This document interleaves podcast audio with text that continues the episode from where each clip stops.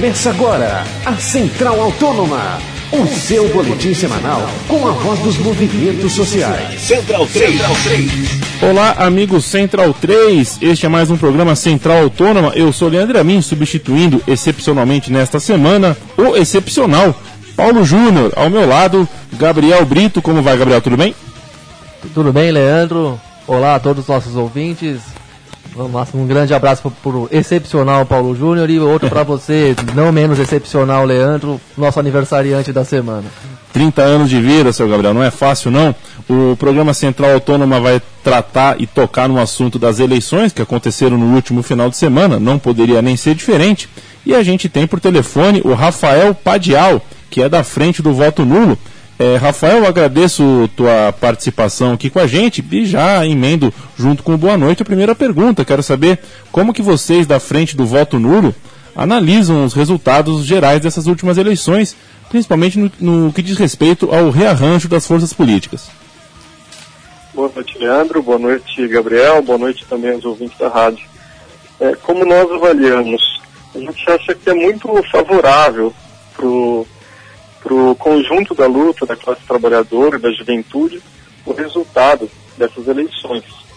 Não significa é, resultado que aparece para a maioria das pessoas como resultado oficial é, de quem saiu na frente, de quem investiu mais, mas no sentido de que se registrou nessa eleição de forma histórica um recorde de votos de protesto. Ou seja, grande parte da população não encontrou caminho, não encontrou um candidato realmente que seja uma alternativa e mesmo assim não teve medo de votar enquanto protesto, ou de se abster das eleições, ou de votar nulo, ou de votar branco, é, pensando num protesto justamente para não se vincular, não compactuar, não aceitar os grandes candidatos que estavam colocados, né, os três grandes candidatos a Marina, o Aécio e a Dilma. Então a gente acha que é, a eleição demonstra um, uma maturidade política dos trabalhadores e da juventude. É um, é um sentimento muito positivo. Certo, Rafael. Já que você está falando, destacando positivamente esse número de abstenções de 30% entre ausentes, brancos e nulos, é, a gente pode lembrar que esse índice está crescendo paulatinamente nas últimas eleições também, num, de uma forma, digamos, regular. E, então, como é que você enxerga tanto esse número de 30%, que é recorde, como você mesmo mencionou, como também essa tendência que vem sendo ditada pelas últimas eleições, né? não só de 2014? Eu acho que o atual ciclo que a gente se encontra político no país, ele está esgotado. É, em grande sentido, o, Partido dos Trabalhadores era a última esperança de boa parte dos trabalhadores, né, da maioria da população do país, e com esse partido chegando ao poder e não resolvendo os problemas principais dos trabalhadores, é, esgotou-se essa última alternativa. Então, tem um vazio político nacional crescente, muito demarcado a partir do mensalão, em 2005, mas que está cada vez uma forma mais, mais clara, mais assintosa, né? uma tendência que se marca, e esse vazio não é ocupado, infelizmente é, por algum grupo partidário, político, ou de forma muito incipiente. É, por isso, a tendência geral dos trabalhadores da juventude é, extravasa num, num voto de protesto. Uhum, e, bom, e como é que vocês, como vocês, você, aliás, você já deixou claro todos os motivos pra, pela opção do voto nulo tanto da frente como de muita, muito mais gente que não participa da frente tudo mais, mas também desacredita nesse processo eleitoral. Mas como é que vocês lidam com aqueles que são críticos da opção do voto nulo? Como é que vocês dialogam e, digamos, é, defendem a posição de vocês diante daqueles que, que têm reservas ou muitas críticas mesmo à opção do voto nulo? Olha, a gente evidentemente respeita a posição de todo mundo, né? É, independente de quem a pessoa vote. Mas há muita, há muita lenda sobre o voto nulo, né? Sobretudo na questão de que o voto nulo vai para quem está ganhando, então coisas do tipo, lendas que foram disseminadas, sobretudo por quem estava numa segunda posição, né, desde 2010, ou mesmo antes, para que se pressionasse para haver um voto útil no segundo candidato. Né? Então, em geral, essa lenda foi propagada pelo PSDB para quebrar esse descontentamento popular, né, que vem, vem aumentando, como a gente discutiu, quebrar esse descontentamento popular e absorver parte disso para o chamado voto útil, para que se votasse de forma supostamente útil no PSDB para tirar o PT do governo. É, a gente tem sempre dialogado que isso é algo falacioso. Não é mentira que os votos nulos ou brancos vão para quem está na frente. O voto nulo e o voto branco não vão para nenhum dos candidatos. Né? É, são votos que são inválidos, são votos que marcam realmente uma não legitimação do que está, principalmente o nulo. Então a gente tem feito um processo de discussão mesmo, né, boca a boca com, com os trabalhadores. É claro que com quem defende que, que a Dilma seja um caminho, que o Aécio seja um caminho, ou antes a Marina, ou Campos, nós sempre temos que isso era uma ilusão, né? A nossa postura tende a ser respeitosa sempre, mas comunicando e falando que isso é uma ilusão, que essa máscara vai cair cedo ou tarde, né? A máscara desses políticos. O Rafael, como que você é, enxerga e o que você pensa da queda da Marina Silva? A gente vai ter pelo, pelo quarto, segundo turno seguido, uma disputa entre PT e PSDB. E a Marina Silva teve uma grande subida, uma subida repentina e, e brusca. É, e só que caiu e agora e depois tivemos a subida do Aécio, culminando nessa repetição do segundo turno. Como, como que você enxerga a queda da Marina Silva e a subida do Aécio? Eu acho que a Marina Silva foi um fenômeno porque apareceu inicialmente com uma imagem de mudança. Então logo ficou claro que ela não era, não podia ser essa mudança, essa imagem desapareceu. É claro que vários outros elementos são combinados. Né?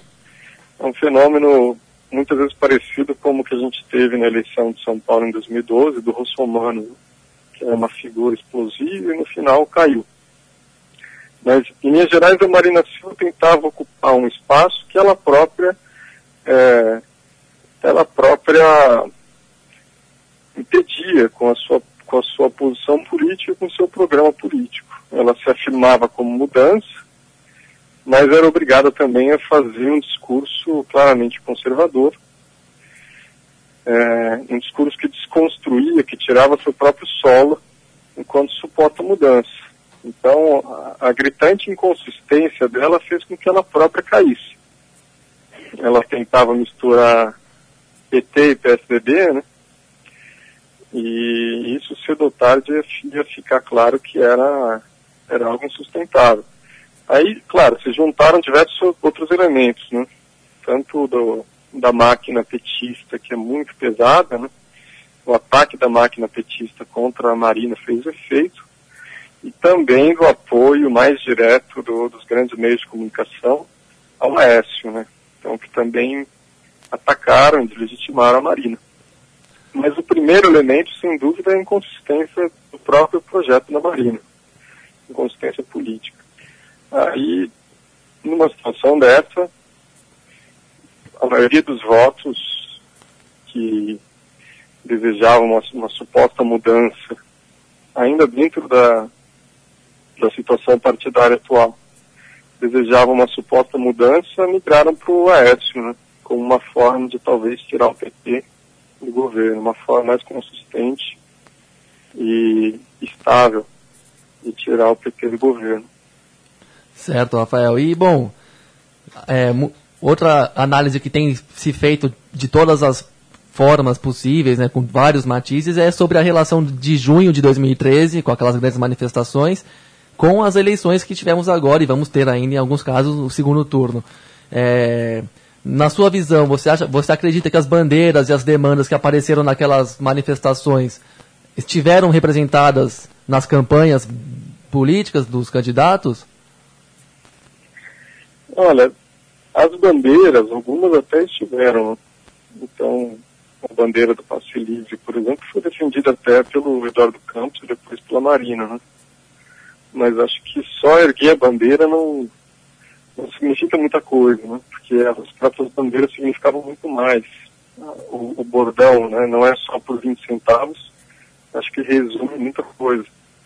Não é um sentimento geral de desejo, assim, de mudança, que junho, sem dúvida, trouxe, é, não, não teve respaldo dentro dos grandes candidatos, dentro das grandes opções.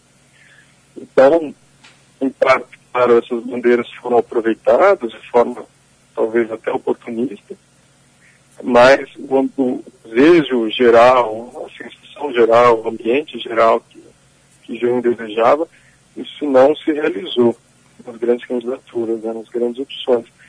Se realizou com o crescimento do, dos votos de protesto. Isso sem dúvida.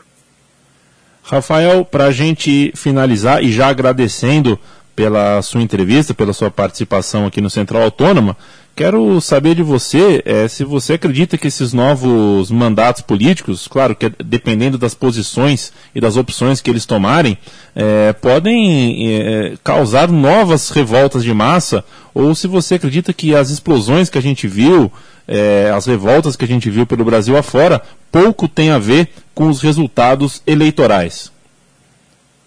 Desculpa, está muito baixo, eu gostaria que você repetisse a pergunta. Tá, vou refazer a pergunta. Rafael, para a gente finalizar e já agradecendo pela sua participação e a sua presença aqui no Central Autônoma, quero saber se você acredita que esses novos mandatos políticos, evidentemente dependendo das opções que eles vão tomar é, é, a partir de 2015, podem ensejar novas revoltas de massa, ou se você acredita que essas explosões que a gente viu no Brasil afora, essas revoltas, pouco tem a ver com os resultados das urnas. Grande abraço. Então, eu acho que o primeiro elemento que determina o, as revoltas que aconteceram no ano passado é uma situação geral da economia mundial. No primeiro momento, o Brasil se deu bem com, com a crise, a, a crise global de 2007-2008, porque existiu uma, um afluxo de capitais do, do mundo inteiro para o Brasil, para a Rússia, para a China, para a Índia, etc. À medida que esses capitais começaram a sair, né, a dita inversão de capitais, por volta de 2012, 2013, o Brasil, entre aspas, foi integrado né, na, na crise global mundial e isso estourou politicamente. Aí, claro, a isso se juntou essa situação de uma inconsistência do ciclo político de dominação é, burguês. Então, a situação política da, da burguesia no Brasil está muito instável. Né? A burguesia não sabe que pôr no lugar do PT, por exemplo, é um ciclo que se esgotou.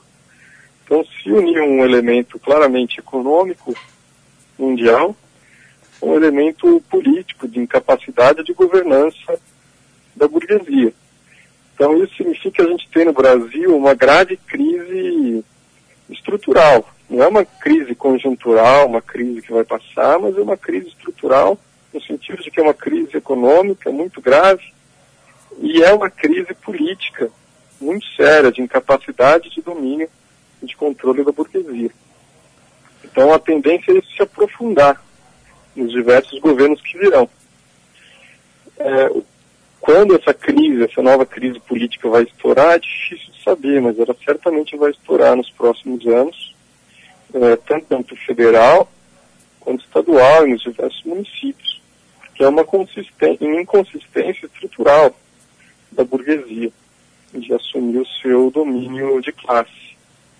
Então, sem dúvida, isso vai se expressar nos próximos anos. Pode ser que com o PT isso demore um pouco mais, essa crise demora um pouco mais, porque o PT está totalmente integrado é, aos setores que controlam o Estado, como Sarney, Renan Calheiros, Collor, e o PT tem um, um, controle social muito grande da classe trabalhadora e da juventude. Então pode ser que o PT consiga segurar um processo de crise política e econômica por mais tempo. O PSDB, por estar relativamente dissociado desses setores como PMDB, etc., se chegar ao poder, pode ser que tenha alguns conflitos no próprio uso do Estado, né, no controle do Estado. E pode ser que esses conflitos desatem em conflitos maiores e maior instabilidade no país. E também por não ter um, um controle das bases sindicais, claro que tem o apoio da força sindical, mas a força sindical é muito mais frágil que a CUT. Por não ter um controle das bases sindicais, a tendência com, com o PSDB seria acelerar a instabilidade. Se o PSB de Marina tivesse chegado ao poder, teria sido, claro, a situação mais instável de todas. Mas são tão grandes, tão profundas as contradições no Brasil que acho que independente do governo que entrar, não deve demorar muito para tudo isso estourar numa revolta mais séria, inclusive maior, significativamente mais importante que a que a gente teve em junho de 2013. O programa Central Autônoma falou com Rafael Padial, da Frente do Voto Nulo, e este programa, assim como todos os outros, estará em podcast sempre que você quiser, dentro do site da Central 3. Lembrando que a produção do Central Autônoma é sempre de Gabriel Brito, e é o Gabriel Brito que eu desejo boa noite. Até mais, parceiro. Boa noite, boa Leandro. Noite. Boa noite também ao nosso Rafael. Agradeço muito pela entrevista, de excelente nível, uma grande análise conjuntural feita aqui, na minha opinião. E seguiremos aí nos próximos, acompanhando os próximos passos da política e da luta social do Brasil, né?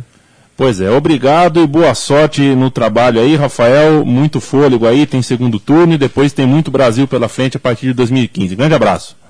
Obrigado, abraço. O programa Central Autônoma volta na semana que vem, é, já de novo com o Paulo Júnior. É, mas eu estaria aqui do ladinho, só ouvindo e curtindo. Grande abraço e até a próxima.